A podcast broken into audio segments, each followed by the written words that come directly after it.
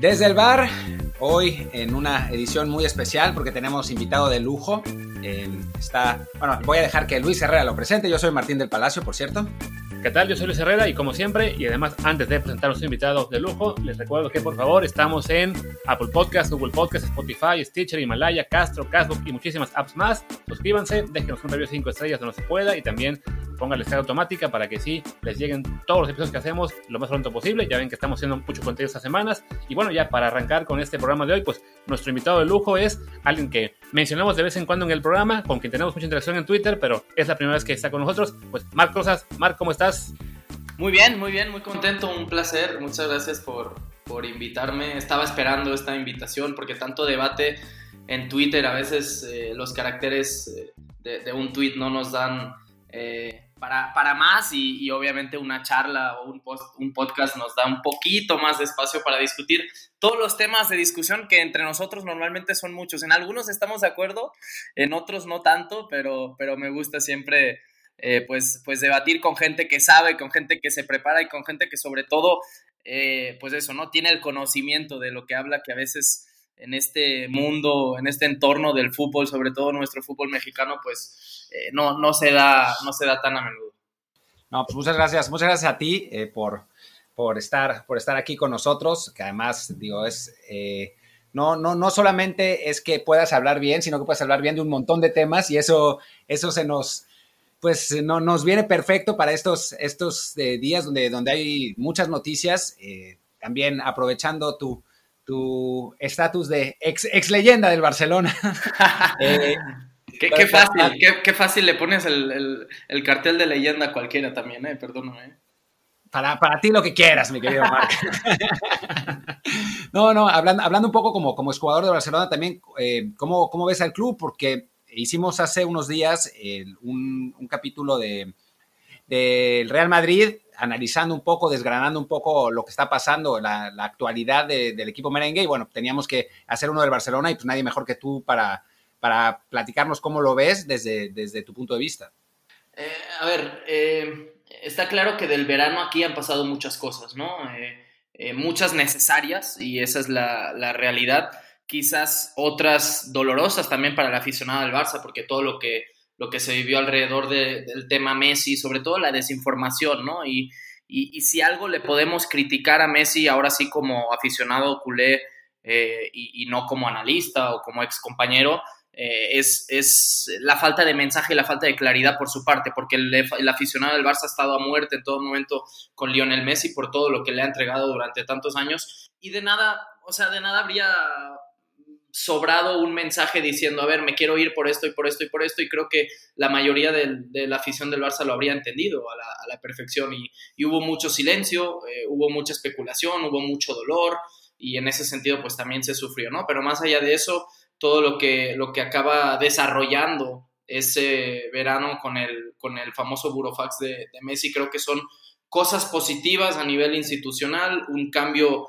eh, porque muchos decían, no, pero pues a la directiva de Bartomeu le quedan unos meses más, ya no pasa nada, ¿no? Es que uno, en unos meses más podían seguir destrozando todo lo que ya habían destrozado durante mucho tiempo, todo lo que costó tanto tiempo eh, crear y, formar, hablando de masía, hablando de estatus económico, también de estabilidad económica, hablando de, de, del nivel deportivo que había mostrado a, nivel profesional del primer equipo del Barça durante muchos años siendo candidato absolutamente todo y lo habían destrozado todo eso, ¿no? Entonces había que cortar como fuera por lo sano y con esa moción de censura se, se consiguió. A partir de ahí llega una época de transición en la que, bueno, hay cierta estabilidad a nivel deportivo porque también, eh, pues analizando el plantel, es un plantel corto, pero, pero creo que hay muy buenos futbolistas en el que parece... Eh, bueno, pues en algunos partidos eh, que, que, Messi se va encontrando mucho más eh, cómodo con la compañía de alguno de esos eh, futbolistas y por eso eh, creo que hay cierta tranquilidad, ¿no? sí es cierto que venimos de una Supercopa, de, de la primera expulsión de, la, de, de, de, Messi como futbolista del, del Barça y eso también llama la atención, creo que ahí aparece muchísima de la frustración de estos últimos meses, pero creo que, que lo único que se puede esperar es, es, un poco de esperanza en ese sentido, eh, tanto deportiva como a nivel institucional por lo que viene, que son unas elecciones que ojalá le den un, nuevo rumbo, un buen rumbo a, la institución. Antes de que hablemos de lo que son las elecciones y el rumbo que tomará el, Barça, diría que, bueno, hablemos un poco de lo, que fue el tema Messi. Yo creo que lo que señalas de que sí, faltaba quizá un mensaje un poco más tranquilizador de, bueno, por qué se quería ir o, o por lo menos sí ser más claro con la gente. Creo que también es parte de esto, de lo que es Messi en general, que tiene estos detalles de cuando las cosas van muy mal, tiende de repente a, reaccionar eh, mal. Eh, ya ves, con Argentina le ha pasado que se retira la selección y regresa a los seis meses. Ahora con el Barça igual eh, tiene esta reacción de ya me voy, me quiero ir, pero se arrepiente muy rápido y como que le cuesta desarrollar esa, esa decisión, ¿no? Y en parte por ahí es que en lo que se va desdiciendo o por lo menos ya convenciendo de cambiar de rumbo, deja a todo mundo en el limbo, ¿no?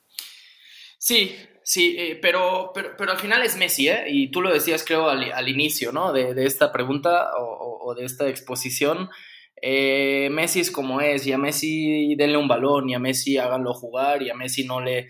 Y, hablando ya de, temas que le han pasado, ¿no? A lo largo de su carrera, a Messi no le importa ni el dinero que cobra, ni, ni qué hace con el dinero que cobra, y creo que ha sido eh, ejemplar y le ha pasado, ¿no? Porque los problemas que tuvo con Hacienda quedaron claros que era por, por cómo eh, sus allegados manejaban, ¿no? Eh, sus, sus, salarios, su, su, dinero, no tanto él, por eso él acaba, acaba saliendo más o menos bien de esa situación o pagando una multa importante, ¿no? A Messi eh, creo que lo han querido convertir, sobre todo desde Argentina, y creo que Martín conoce bastante bien ese, ese tema, pero desde, desde la nostalgia de lo que significó Diego Armando Maradona, han querido convertir a Messi en algo que no es. Incluso en algunos partidos últimamente con Argentina hemos visto a un Messi que no es, lo vimos en la Copa América cuando se enfrenta, eh, eh, ¿contra quién fue? Que lo acaban expulsando, contra el chileno, ¿no? Que le da un cabezazo y en sus declaraciones contra, contra la Conmebol y todo eso, eso no es Messi.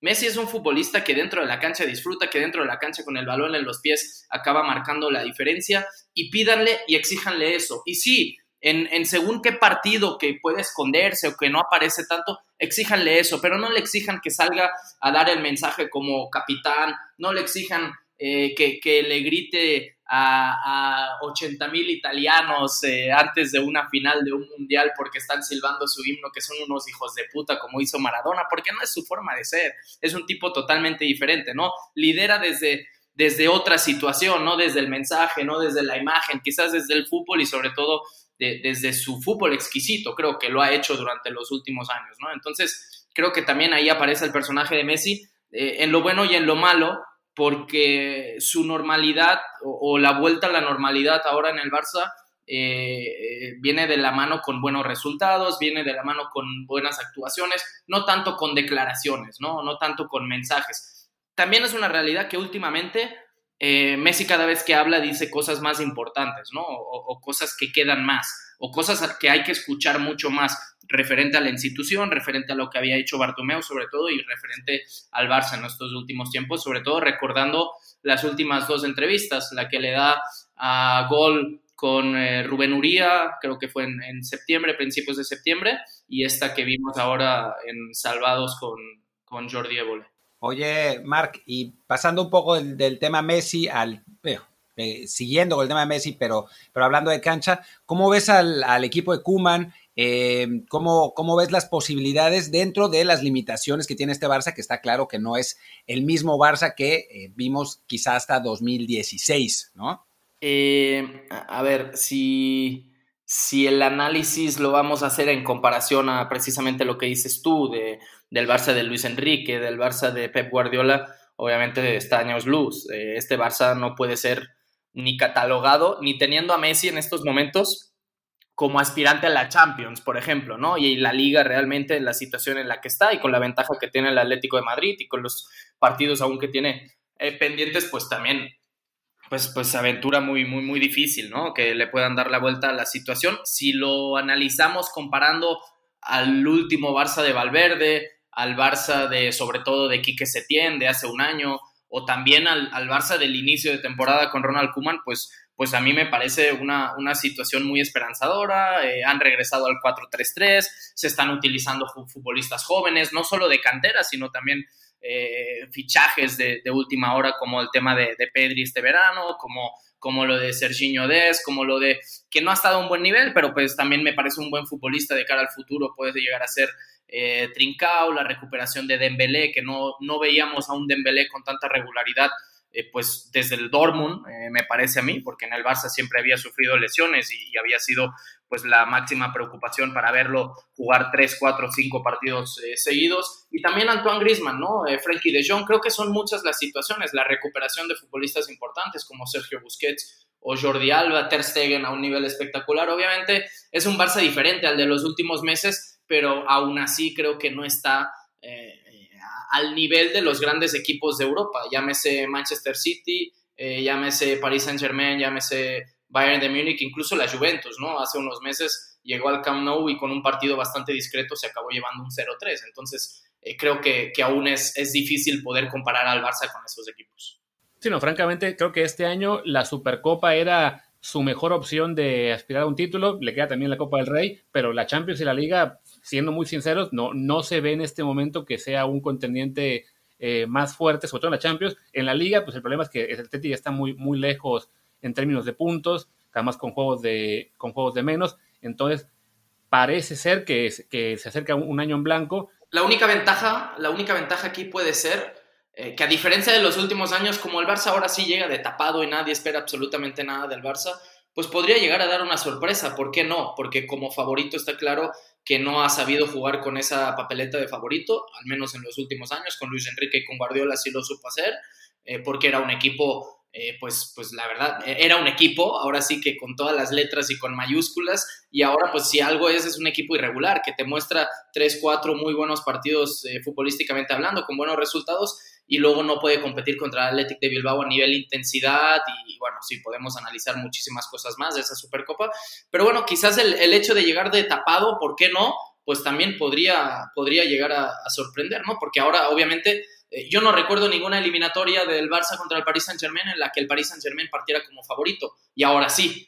Entonces ahora la obligación, sobre todo por lo hecho y por el plantel que tiene, es el Paris Saint Germain, porque es el actual subcampeón de la, de la Champions y de cara a esos octavos de final, el obligado sin duda es el Paris Saint Germain. ¿Por qué no un equipo como el Barça? Obviamente tiene talento para hacerlo, puede llegar a sorprender. Sí, aunque bueno, siendo honestos, es favorito el Paris Saint Germain porque en este momento sí, nivel de equipo, por plantilla y todo, sí se marca, hay una diferencia, ¿no? Creo que, como dices, la condición de, de no favorito puede a lo mejor eh, quitarle la presión al Barcelona, pero a la vez la historia que tiene encima, la camiseta que es, el que esté Messi en el campo de todos modos, aunque ya no sea el Leo Messi de hace cinco años, eh, pues sí, hace muy complicado ver al, Barça en una historia, digamos, de David contra Goliat, ¿no? O sea, yo, entiendo como, como, como, fan que eres del Barça, como exjugador, pues lo, tienes que ver por el lado más eh, positivo posible.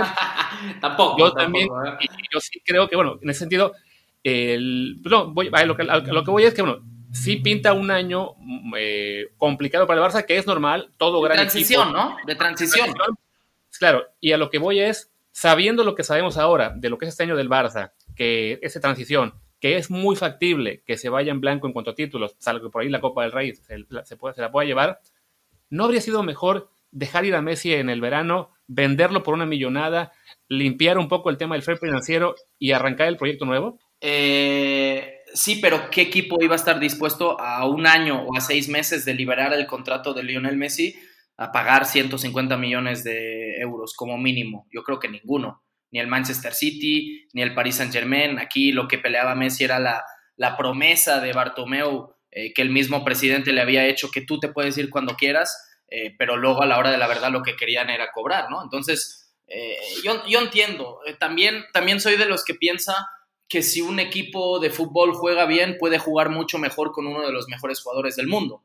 Entonces, eh, si tú vas a armar, una regeneración, una nueva generación de futbolistas, eh, un cambio generacional, pues qué mejor eh, que hacerlo de la mano del capitán, de Lionel Messi y de uno de los mejores futbolistas de la historia. Y actualmente sigo pensando que es uno de los mejores jugadores del mundo. Entonces, prescindir de un, de un futbolista así tampoco, tampoco me parece eh, necesario. Obviamente el dinero y la situación en la que están, bueno, pues vendes a Coutinho, vendes a Griezmann si quieres. Yo creo que hay otras situaciones eh, más, más fáciles para mejorar ese, ese fair play eh, financiero del, del que hablas, pero sobre todo iniciando la temporada cuando ya se queda Messi, cuando va hacia adelante la moción de censura, cuando sabemos que a mitad de año habrá unas elecciones. Creo que todos sabíamos y analizábamos que este iba a ser un año de transición. Si en ese año de transición por el camino tú te encuentras algún título o puedes eh, reafirmar a futbolistas jóvenes como, como grandes promesas o grandes estandartes para esa nueva generación o esa regeneración que quieres hacer de tu equipo, como es el caso de Pedri, como es el caso del paso adelante que está dando Frankie de Jong, ¿no? que creo que había dejado mucho que desear desde su llegada al Barça tras lo mostrado en el Ajax y creo que últimamente está volviendo a ser ese futbolista eh, pues que nos maravilló en todas las canchas de Europa, sobre todo en el Bernabéu, con ese Ajax espectacular, en, en, el estadio del Tottenham también, aunque a Martín le duela, sobre todo en la ida, no tanto en la vuelta, yo sé que... A mí, a mí, no, me dolió, a mí no, me dolió, ganamos. la vuelta, la vuelta, la vuelta sobre todo, pero, pero sí, ¿no? Creo que, que es un año de transición en el que pues, si por el camino te encuentras cosas positivas, pues yo creo que mejor que mejor, ¿no? Pero sobre todo pensar en el futuro y creo que el mejor título, aquí sí voy, voy a ir un poco eh, contrario a tu comentario, el mejor título que puede conseguir este año el Barça es un buen proyecto para que Messi eh, se convenza de seguir en la institución. Y eso justo es lo que te iba a preguntar. ¿Cómo ves? ¿Se queda o se va? Yo creo que se queda. Yo creo que se queda. Eh, ¿Hashtag se queda? Hashtag se queda. sin la foto de Piqué, por favor, mejor, porque eh, bueno, Piqué acaba de presentar a Eder Sarabia, el ex auxiliar de, de Quique Setién, como, como entrenador de su equipo, de la Andorra. Ahí también habla de, la, desinformación que, ahora, que a veces tenemos, ¿no? Al hablar de, situaciones o de vestuarios tan, tan complicados como es el tema del, del, Barça. Se hablaba de una mala relación entre Eder Sarabia y todos los futbolistas del Barça cuando él era el auxiliar de Quique Setién y ahora resulta que, que Gerard Piqué lo contrata para su equipo, ¿no? Es, es un poco irónico todo ese tema, pero sí, yo creo que hashtag se queda porque, porque bueno, ya, ya tomó la decisión el pasado verano de irse, no se pudo ir y sabe que realmente pues en ningún lugar va a estar como, como en su casa, la que ha sido su casa, ¿no? Y más si va a iniciar un, un nuevo proyecto en, la que, en el que sabe que él será el máximo estandarte, pues qué mejor, ¿no? Que hacerlo con el nuevo presidente, con el nuevo entrenador o no, no sé si le dan continuidad a Ronald Koeman, pero sobre todo con una nueva idea de volver a ser el Barça eh, pues lo que ha sido durante las últimas décadas. ahí justo lo que mencionas, el tema de Kuman, ¿crees que su continuidad dependa de resultados o de quién llegue a la directiva del Barça? No tanto resultados, es que, es que el Barça es muy complejo y ustedes que están en Barcelona eh, y siguen el entorno y a veces no nos damos cuenta, ¿no? Desde aquí, desde México, desde Estados Unidos, desde otros lados del, del mundo, no nos damos cuenta de que eh, no, no, no sé si hay algún club que podamos comparar en el mundo que ganar en el Barça no es suficiente. Y la respuesta más clara es Ernesto Valverde. Ganó dos ligas arrasando con todos sus rivales y lo acabaron corriendo cuando era primer clasificado en el tercer campeonato, ¿no? En el tercer año, ¿no? Y, aquí eh, se pide excelencia, se pide que además de eso utilices a la gente de la cantera, utilices a la gente de la masía.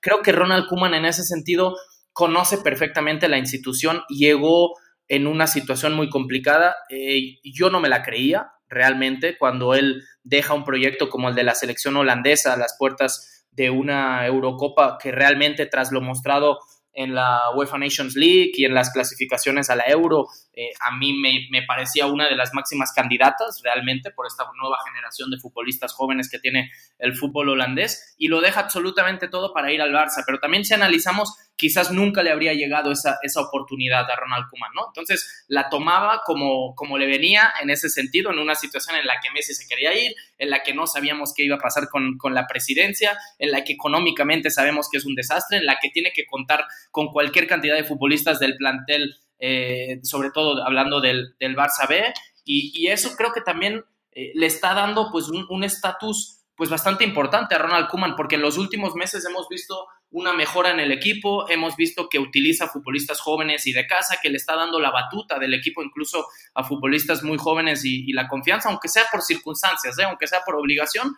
Y creo que eso, eh, ante la posible negativa aún en el tiempo, porque sabemos que tarde o temprano eh, va a acabar siendo el entrenador del Barça, Xavi Hernández, pero quizás no el próximo verano. Entonces eso le puede dar cierta continuidad a Ronald Koeman porque, bueno, porque se está pegando un poco, conociendo perfectamente la institución, a las necesidades de la institución y a las exigencias sobre todo del entorno y de la gente del Barça, que es intentar jugar bien, eh, apegarte a una filosofía que creo que en algunos momentos lo ha logrado, quizás los resultados, y al final volvemos a lo que decía Martín, el plantel es el que es y es limitado, pero también utilizando a gente de casa y dándole mucha importancia a gente de casa, eh, otra vez después de mucho tiempo. Entonces creo que eso está ganando eh, pues cierto, cierta confianza, cierto positivismo en la gente y en la afición del Barça y podría significar la continuidad de, de Kuman más allá de ganar títulos o no este año. A gente de casa, menos a Ricky Puch, ¿no? Menos a Ricky Puch, aunque bueno, me parece irónico, ¿no? Que también en, en los momentos de la, de la Supercopa más complicados lo metes en el tiempo extra contra la Real para que tire el último penal, aunque vimos las imágenes que él fue el que lo pidió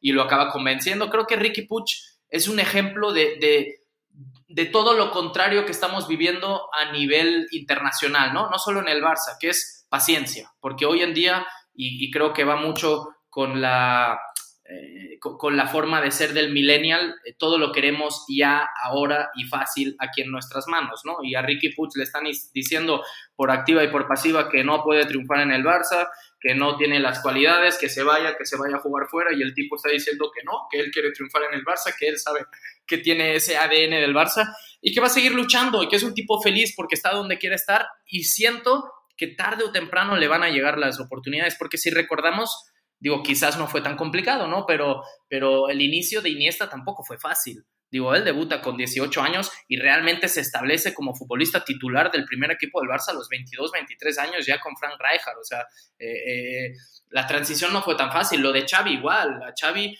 intentaron venderlo al, al, Milan porque estaba Guardiola como futbolista en la misma posición y le decían, tú nunca vas a ser Guardiola, nunca vas a sobrepasar a Guardiola. Al final Xavi se quedó y acaba siendo, eh, pues para mí, el mejor centrocampista de la historia del Barça, ¿no? Entonces, esa paciencia creo que le va a acabar eh, dando frutos a Ricky Puig, no solo por la paciencia, está claro, porque es un futbolista que tiene muchísimo talento y muchísima calidad, y eso también creo que se lo está valorando de una u otra forma Ronaldo.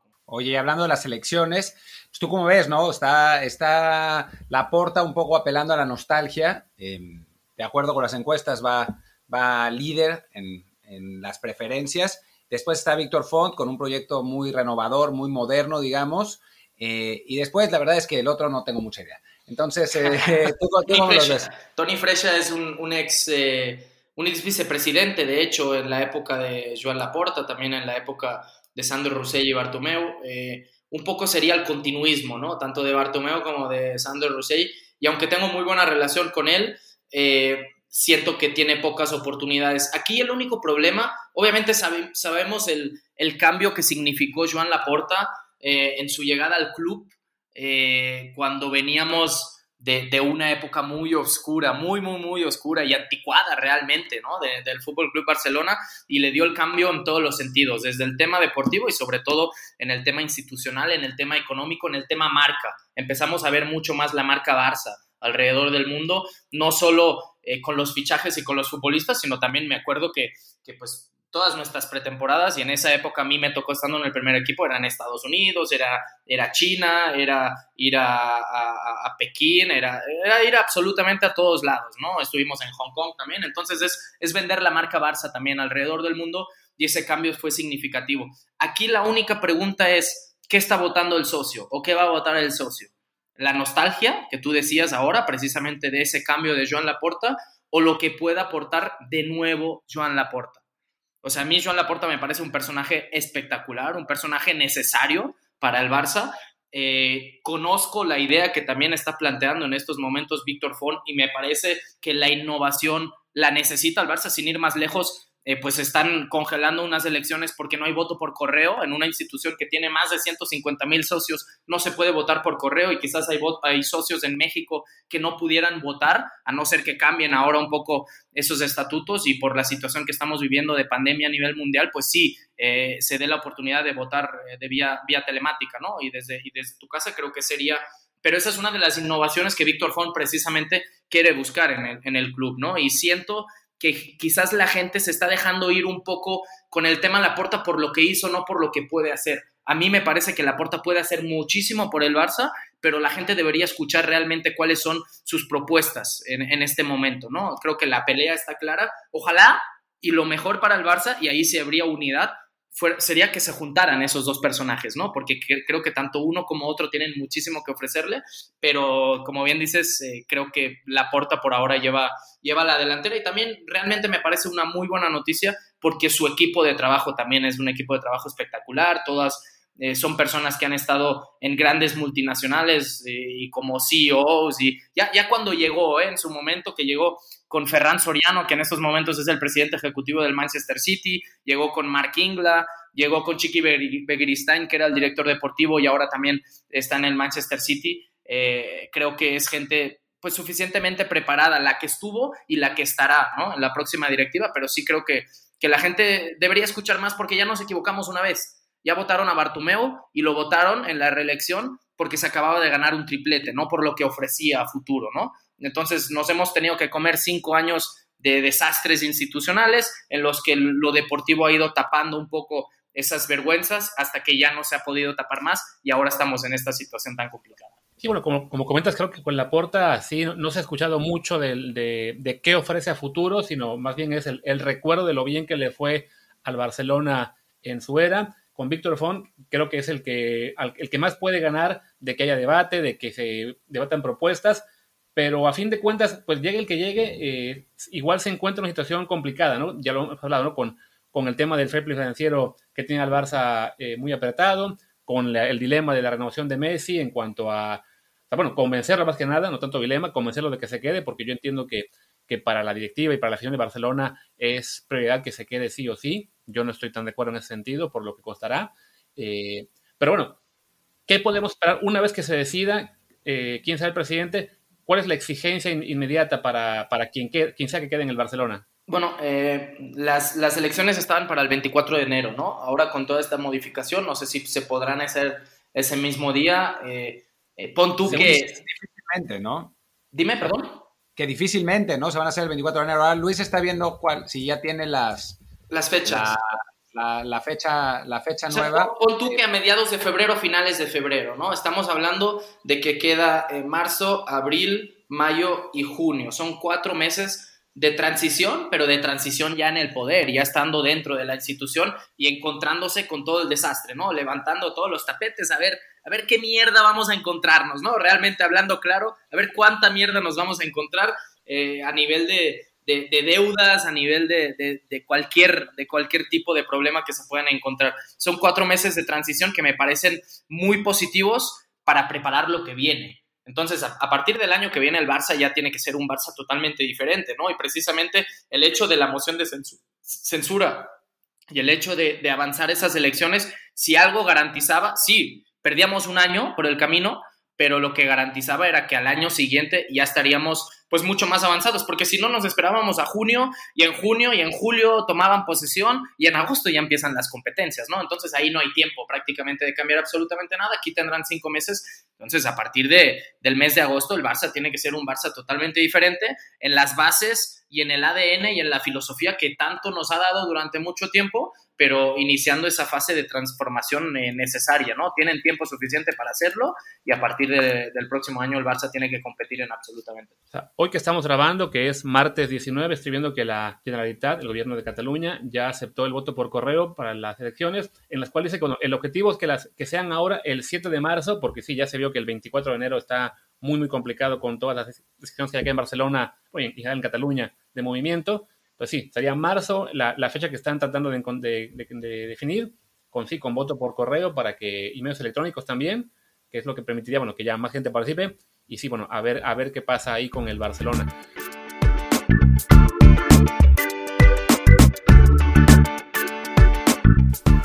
Y este es el punto en el que la charla terminó en cuanto a temas relacionados al Barcelona.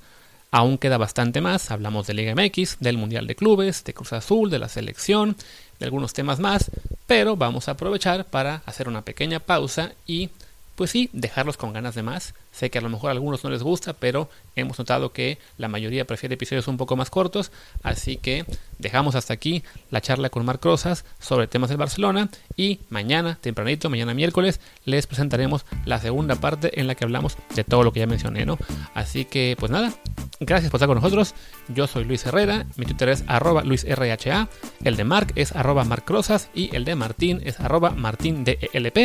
El del programa es arroba desde el bar POD, desde el bar bot. Pues gracias y hasta mañana.